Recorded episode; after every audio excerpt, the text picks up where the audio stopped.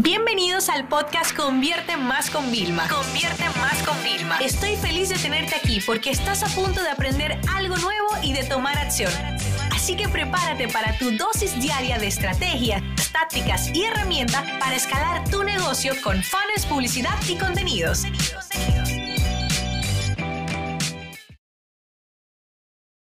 Vamos a jugar algo. Vamos a jugar a qué? Te voy a dar unas preguntas para que hagas un business plan en cuestión de minutos. Sí, sí, sí, un plan de negocio en cuestión de minutos para que sepamos si estamos frente a un negocio que puede ser muy rentable o a un negocio que tiene que pivotar, reinventarse, reenfocarse, que tampoco estaría nada mal. ¿Ok?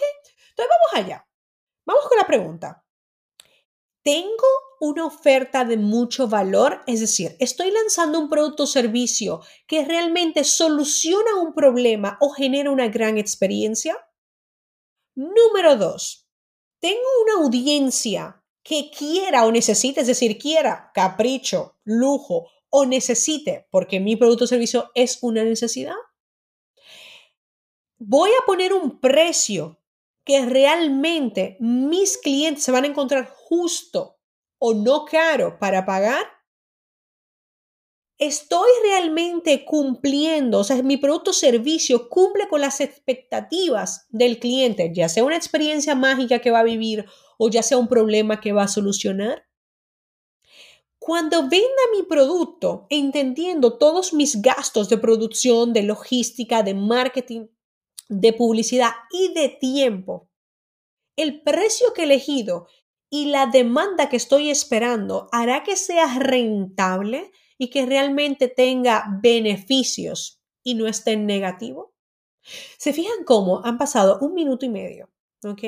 Y yo te acabo de dar unas preguntas que te pueden parecer absurdas, quizás, pero son preguntas que te validan automáticamente. Es hacer un plan de negocio.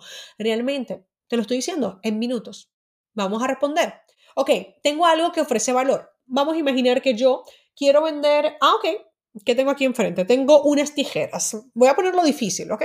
Tengo unas tijeras. ¿Eso ofrece valor? Bueno, son una tijera que realmente no, no son puntiagudas, con lo cual no me voy a hacer daño y cortan papel. Y yo resulta que en mi casa tengo que tener una en cada esquina porque las tijeras se utilizan. Entonces sí tengo algo de valor. Bien, los demás lo necesitan o lo quieren. No es un tema de que lo quiero, es un tema de que lo necesito. Tengo demasiadas cosas en el día a día que necesito siempre una tijera, hasta para romper una etiqueta. ¿Hay un precio en el que estoy dispuesto a pagar? Bueno, sí. Pues yo lo que, de verdad, aquí no estoy buscando una calidad. Yo nunca voy a comprarte una tijera cara. ¿Ok? Yo estoy buscando tijeras para tener por todos los lados. Con lo cual tiene que ser un precio justo. ¿Satisface las expectativas del cliente? Sí. Ahora, la tijera que se rompen de una vez, yo no la vuelvo a comprar nunca más. De esa que se le quita el, el tachoncito del medio que la mantiene unida. O sea, tiene que ser una calidad mínima, ¿no? ¿Me va a dar beneficio? Bueno, yo no soy el fabricante, pero tengo, tengo que tirar los números. En el Dollar Store venden tijeras a un dólar, ¿ok? Tal cual. Entonces, si la venden a un dólar, ponte que le cueste 10, 15 céntimos, más la distribución, entiendo que sí que es rentable el modelo, ¿no? Entonces ahí ya hay que analizar un tema de unos costes y unos márgenes más grandes. Pero fíjate, como con una tijera te acabo de hacer un ejemplo.